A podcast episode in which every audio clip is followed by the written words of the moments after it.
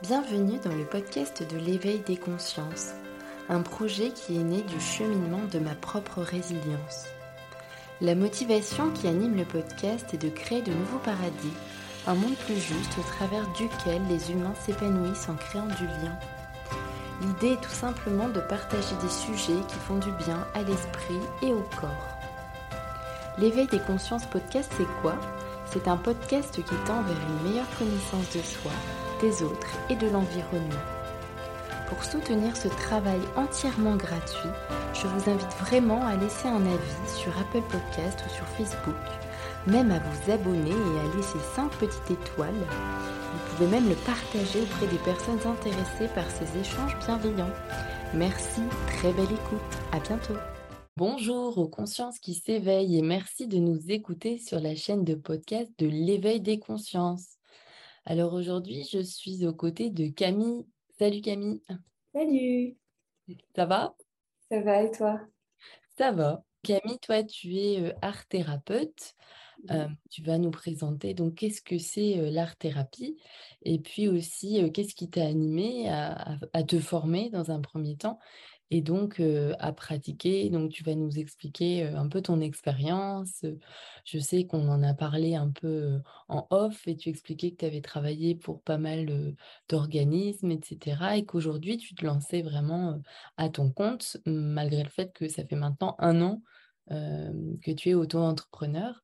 Alors dans un premier temps, est-ce que tu peux nous expliquer qu'est-ce que l'art thérapie? Oui, parce que c'est pas forcément évident pour tout le monde. Du coup, dans l'art-thérapie, il y a le mot art et thérapie, donc bien-être aussi. Et euh, hum, la définition, on va dire générale, c'est euh, l'exploitation et la valorisation du potentiel artistique euh, des personnes à visée thérapeutique et humanitaire. Et j'insiste sur le mot humanitaire parce que euh, ben, c'est une, une, thérapie qui est vraiment basée sur l'humain, l'être humain, et euh, vraiment, euh, c'est vraiment important, et le bien-être, du D'accord. Et donc, en tant qu'art thérapeute, tu peux travailler pour quel type d'organisme? Alors, en tant qu'art thérapeute, on peut travailler en soi pour tout type d'organisme. On peut travailler pour des EHPAD, des maisons de retraite pour les personnes âgées, pour des IME, pour des enfants handicapés, euh, pour des cliniques psychiatriques, pour en final toute structure où, où il y a une pathologie ou une souffrance telle qu'elle soit. Et puis, euh, on peut, enfin, moi, pour le coup, on peut travailler aussi en cabinet, en, libéral, du coup. Et, euh, et, du coup, moi, je propose des ateliers, enfin, des séances à domicile aussi. Mmh. Et comment est-ce que ça se construit, du moins euh, Est-ce que c'est sur plusieurs séances? Est-ce que c'est régulier? Et quel genre d'activité tu vas proposer? Bien que je me doute que tu t'adaptes en fonction des profils tu vois?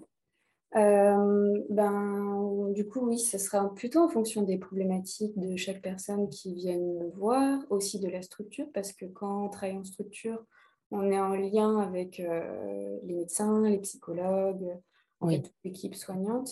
Mhm. Et euh, moi, je dirais que minimum trois séances, et encore, c'est pas beaucoup, euh, pour pouvoir accompagner la personne dans la souffrance, dans la pathologie, dans ce qu'elle recherche, et pour pouvoir l'amener vers une transformation de soi, un mieux-être, un mieux-être et un bien-être. Voilà. Hmm.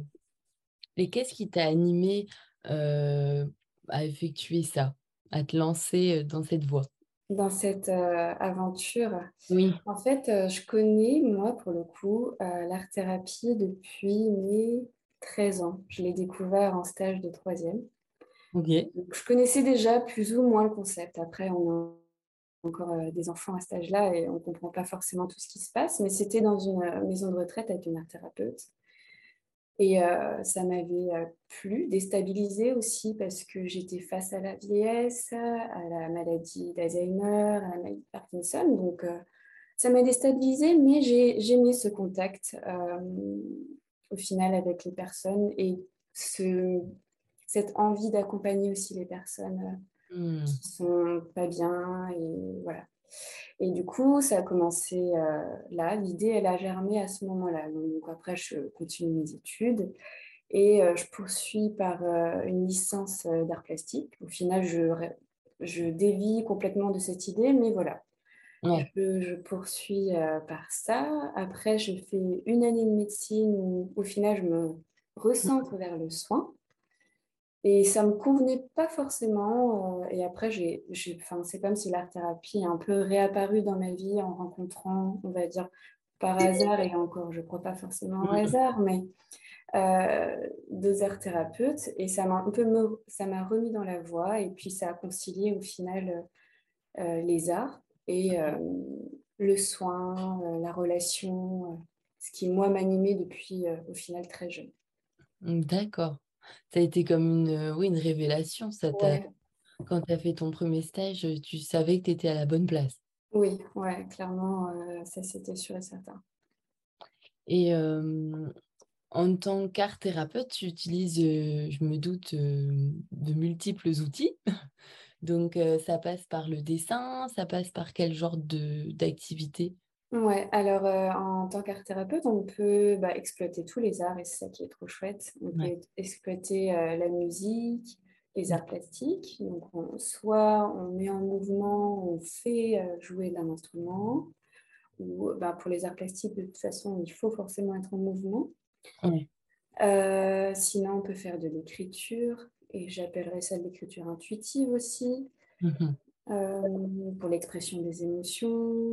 Euh, bah, de toute façon, on va dire que les arts, l'art en général, c'est l'expression d'une émotion pour moi. Mmh D'accord. C'est ce que je recherche aussi à, à, travers euh, l'art-thérapie avec les personnes. Et mmh du coup, il y a aussi la danse. Et là, en ce moment, j'essaie aussi de me spécialiser plus en danse-thérapie. Mmh. Et la danse-thérapie, ça consiste, c'est ce que tu disais tout à l'heure, c'est vraiment libre. Hein. C'est pas une danse. non, c'est pas.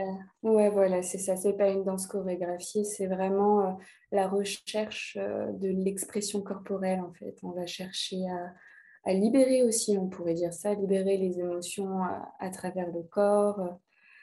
Et c'est vraiment relié au final l'esprit et le corps. Mmh. Donc l'art thérapeute, il remet vraiment l'humain au cœur de son activité. Mais est-ce que tu peux nous parler aussi de tes expériences, peut-être dans le milieu hospitalier, etc. peut-être des anecdotes que tu as vécues qui t'ont touché Oui, oui, oui. Il y en a, il y en a plusieurs, hein, des anecdotes qui m'ont touchée. Il y a notamment dans une maison de retraite en unité fermée avec des personnes atteintes d'Alzheimer, mmh où donc cette maladie euh, va toucher plusieurs parties de la mémoire, mais la dernière mémoire euh, active qui reste jusqu'à la fin, jusqu'à la que la personne décède, mmh c'est la mémoire émotionnelle. Mmh, d'accord. Donc on va travailler avec cette mémoire-là et sachant qu'en tant qu'art thérapeute, et l'art en général touche les émotions, donc ça c'est chouette. T'es en plein dedans. Euh, Ouais, et du coup, euh, du coup cette dame-là, avant que j'arrive, euh, elle était complètement isolée, elle ne parlait plus avec personne, elle ne parlait plus avec son, avec son compagnon qui allait la voir euh, tous les jours, elle ne parlait plus avec l'équipe soignante, donc c'était très problématique de la prendre en charge. Donc moi, je vais la voir et je commence à, lui parler, à la, enfin, à ne pas la voir qu'à travers la maladie. Je ne la vois pas qu'à travers euh, la maladie d'Alzheimer, je la vois en tant que, femme, que personne qui a eu un vécu. Et je mm. pose des questions, elle ne répond pas forcément au début, mais je lui parle. Ouais. Je lui parle comme si au final, enfin, je n'éteins pas la maladie, c'est pas le but, mais je la rends, je la, on va dire quoi, je, valorise euh, l'humanité, enfin l'humaine. La personne. Et du coup, euh, donc euh, ça, c'était, ça s'est étalé sur euh, au moins dix séances, et je dirais au bout de la troisième ou quatrième séance, ouais, à peu près. donc, je, commence aussi à la faire peindre. Elle ne mmh. peint pas forcément des choses figuratives, mais c'est, de l'expression, et elle s'amuse à peindre, à mélanger des couleurs. Mmh. Et tout d'un coup, c'est le compagnon qui est venu me voir il m'a dit Ma femme m'a reparlé. Ah, ouais, Et euh, en fait, euh, son lien avec lui, et elle m'a associé, elle, à sa prof de dessin. Ok. Elle a dit Oui, euh, j'ai vu ma prof de dessin, puis on a fait, on a fait parce qu'elle a, tout ce qu'elle a fait en, peinture. Et ça a été le lien, au final, de discussion avec, entre elle et son mari. D'accord. Et aussi entre elle et du coup l'équipe soignante, alors que pour eux, tout le monde, tout le monde pensait qu'elle allait plus parler jusqu'à la fin. Mmh. Et du coup, ça a été euh, le lien, au final, la production, le résultat euh, de, des séances d'art-thérapie, avec toute la bienveillance, l'écoute que j'avais aussi mmh. avec elle, euh, ben, lui a permis de, de rééchanger avec son mari, l'équipe soignante, ses petites filles aussi, parce qu'elle avait plus de lien avec, et du coup, elles sont revenues. Et euh, j'accompagne, ah oui, c'est vrai que j'oublie, mais j'associe souvent, par exemple en art plastique, euh, avec de l'écoute musicale. Ah oui. Ça réactive aussi des souvenirs, surtout pour cette maladie-là, des souvenirs agréables. Euh, mm. je vais chercher les musiques qu'elle appréciait et je lui posais des questions. Puis après, c'est comme ça qu'on trouvait la playlist qu'elle aimait bien. Mm. C'est touchant, hein. c'est vraiment tu as touché le l'endroit où il fallait. Euh, voilà, c'est ça. L'endroit juste. Pour elle, ouais. ouais ça, c'était une prise euh, en soin, parce que je préfère, dire prise en soin que prise en charge. Mmh Mais c'était une belle prise en soin euh, avec elle. C'est un, bon, enfin voilà, un beau souvenir pour moi aussi. Ça me mmh. nourrit aussi, en fait. Oui, finalement, tu apprends aussi énormément de toutes ces expériences. Et tu apprends tellement aussi. Hmm. Tout à l'heure aussi, euh, bah, on discutait, tu sais, et tu m'expliquais aussi que parfois dans le milieu médical, c'est vrai qu'on a tendance à un peu oublier l'humain et, et ça, c'est, ça date pas d'aujourd'hui. Euh, donc, qu'est-ce que tu peux apporter justement au, corps médical qui des fois est un petit peu euh, bloqué euh, sur, ouais, sur des maladies, sur l'étiquette?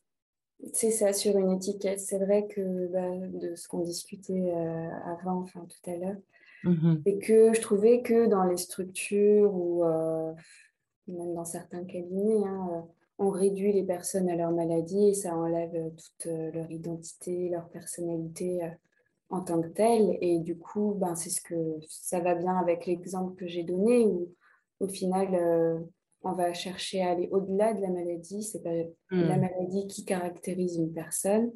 Et on va poser des questions. Et puis, pour aussi, du coup, on va dire, donner des outils et rappeler en fait à l'équipe soignante que c'est aussi euh, des personnes avant d'être des malades. Et souvent, ça a un côté euh, bénéfique hein, là-dessus quand, quand on leur dit ah bah ils aiment telle ou telle musique. Ça met du lien entre moi et l'équipe soignante, mais mhm. aussi ça fait un triangle avec la patiente où par exemple, l'infirmier, la prochaine fois, il va euh, accompagner son soin avec la musique qu'elle aime bien.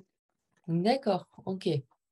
Hmm. Donc, euh, c'est vrai que, euh, on va dire que ce que moi je fais, en, oui, et je fais, c'est vrai que ça, je n'ai pas précisé, mais on peut faire de l'individuel et du, et du groupe aussi. D'accord. Et l'individuel permet d'avoir une relation de confiance euh, autre qu'en groupe, même si en groupe, ça se fait aussi. Hmm. Et le groupe, ça permet par exemple aussi d'améliorer la relation entre eux, la relation aussi entre l'aidant et l'aidé, entre l'équipe et le patient. Donc, euh, voilà. Hmm. Donc en général, l'art thérapeute intervient de manière euh, ponctuelle. Euh, c'est ça en fait. Hein. Tu apportes comme un, nouveau souffle en fait à la voilà, c'est ça. qui est là depuis longtemps et qui a besoin de nouvelles idées. De nouvelles idées, ouais. ouais. Et surtout ça parce que c'est vrai que bah, la dernière structure qui m'avait contactée, euh, c'était parce qu'ils étaient complètement bloqués dans les prises en charge où ils n'arrivaient plus du tout avec les patients à, savoir comment communiquer. C'était des, des, personnes euh, sans abri, hospitalisées. Et ils mhm. étaient complètement dans l'agression et ils n'arrivaient plus en fait à communiquer entre eux. Et au final, avec l'art-thérapie, ça a permis aussi de communiquer différemment et de prendre en charge aussi globalement la personne en moi, les recentrant en moi, je vais chercher qu'est-ce que c'est leur histoire, enfin voilà, en s'intéressant réellement à eux et pas juste au fait qu'ils soient sans abri comme bah, par exemple les travailleurs sociaux, ils n'ont pas le choix, voilà, ils les accompagnent dans toutes les démarches pour tout ce qui est assurance maladie, enfin voilà. Donc mmh. là, je ramène d'autres choses, quoi. Comme tu Oui, mmh. c'est sûr que oui, quand tu travailles avec des publics comme ça, tu es tellement confronté au quotidien, au côté administratif qui est très lourd, qui est déjà très lourd pour les Français, ceux qui vivent ici depuis toute leur vie, mais c'est encore plus difficile que ce soit bah, pour d'autres publics. C'est vrai que c'est lourd, donc ça fait du bien aussi, je pense, pour eux. Alors, est-ce que tu as déjà été confronté peut-être à des personnes un peu sceptiques sur l'art-thérapie? Oui, oui, oui, il y en a. Et bah, après, j'essaie toujours de, voir un peu ce qu'ils aiment. Sceptique, oui, mais après, en fait, je vais, je vais me baser aussi sur la relation humaine. Donc, je ne vais pas forcément que parler de l'art. je ne vais pas rester dans ce monde-là, mmh. ce n'est pas, mon but. Donc, j'essaye de les approcher d'une autre manière. Et il y en a, c'est super chouette ça aussi. Donc, je fais mes ateliers. Euh, et il y en a, voilà, ils ne veulent pas du tout essayer, ils ne veulent pas du tout être dans l'action, mais je mets de la musique. Et puis, tout d'un coup, ils viennent voir. Et, et au final, petit à petit, s'intègrent à l'atelier malgré nous. Hmm, d'accord. Par exemple, par la musique, je leur pose des questions. Ah, vous êtes là euh, Est-ce que vous voulez écouter une musique en particulier? Et puis, hop, ils se mettent dans la boucle. D'accord. Mais ce n'est pas forcément tout le temps le cas. Hein, et justement, euh, même euh, dans les indications des médecins, des aides-soignants, des infirmiers, je leur dis bien, bah voilà, il faut chercher à voir s'ils sont sensibles à n'importe quel art, que ce soit la musique, euh, voilà, la danse, les arts plastiques ou autre. Quoi. Tu expérimentes. Voilà, j'expérimente. Je tâtonne avec les, les, personnes. c'est ça. Tu vois en fonction et puis toi, tu t'adaptes. Ouais, voilà, c'est ça. De leur goût et de leur de leur vécu. De leurs envies, ouais. De leurs envies. C'était hyper intéressant. Est-ce que tu travailles euh, alors aussi avec des enfants euh, en difficulté? Euh, J'ai pu travailler avec des ados qui étaient atteintes d'anorexie et de boulimie. Ah et du coup, avec elles, c'était surtout travailler sur le ressenti, l'image de soi justement. Hmm. C'est surtout ça qui est touché euh, dans cette euh, maladie. Et euh, avec eux, bah, après, eux, il y avait une prise en charge globale, c'était super. Enfin, la structure était vraiment très bien pour ça, parce qu'il y avait une. Donc, l'anorexie, c'est des personnes. Euh, enfin, les personnes atteintes d'anorexie vont par exemple faire du sport à outrance, et ben eux, ils vont les accompagner dans la façon de faire du sport. Hmm. Et j'avais pas encore expérimenté la danse thérapie, mais ça aurait pu être aussi une façon de, de les accompagner dans, dans, cette façon de réagir par rapport au sport, par exemple. Mmh. Ouais. Mais du coup, avec eux, j'ai plus fait, euh, enfin avec eux, eux elles, hein, euh, j'ai fait euh, de, du dessin, de l'aquarelle. Et c'est des personnalités qui aiment bien, qui sont très perfectionnistes, qui aiment bien être très précis. Et justement, je suis passée par une forme de protocole plus ou moins qui varie en fonction de la personnalité de chacun. Mhm. Mais euh, je passe par quelque chose de très très précis. Donc les premiers dessins, ça avait des choses très précises donc, qui euh, les met en confiance entre elle et mhm. moi. Et après, je vais aller vers euh, l'expression, l'aquarelle, où c'est des tâches et on ne peut pas contrôler le ah dessin. Ah ouais. Pas ça. Ouais. ouais, voilà. Et du coup, ça les a fait un peu sortir de leur zone et au final, elles ont apprécié aussi. Ça a ramené d'autres ressentis en elles et voilà, après, oui, après chaque séance aussi, hein, on discute beaucoup de ce qu'elles ont, enfin, de, des, patients, de ce qu'ils ont ressenti. Euh. C'est hmm. très important ce temps de parole euh, par rapport à ça. Ouais. ouais, parce qu'après avoir vécu l'expérience, il y a vraiment quelque chose qui émerge. Oui, voilà.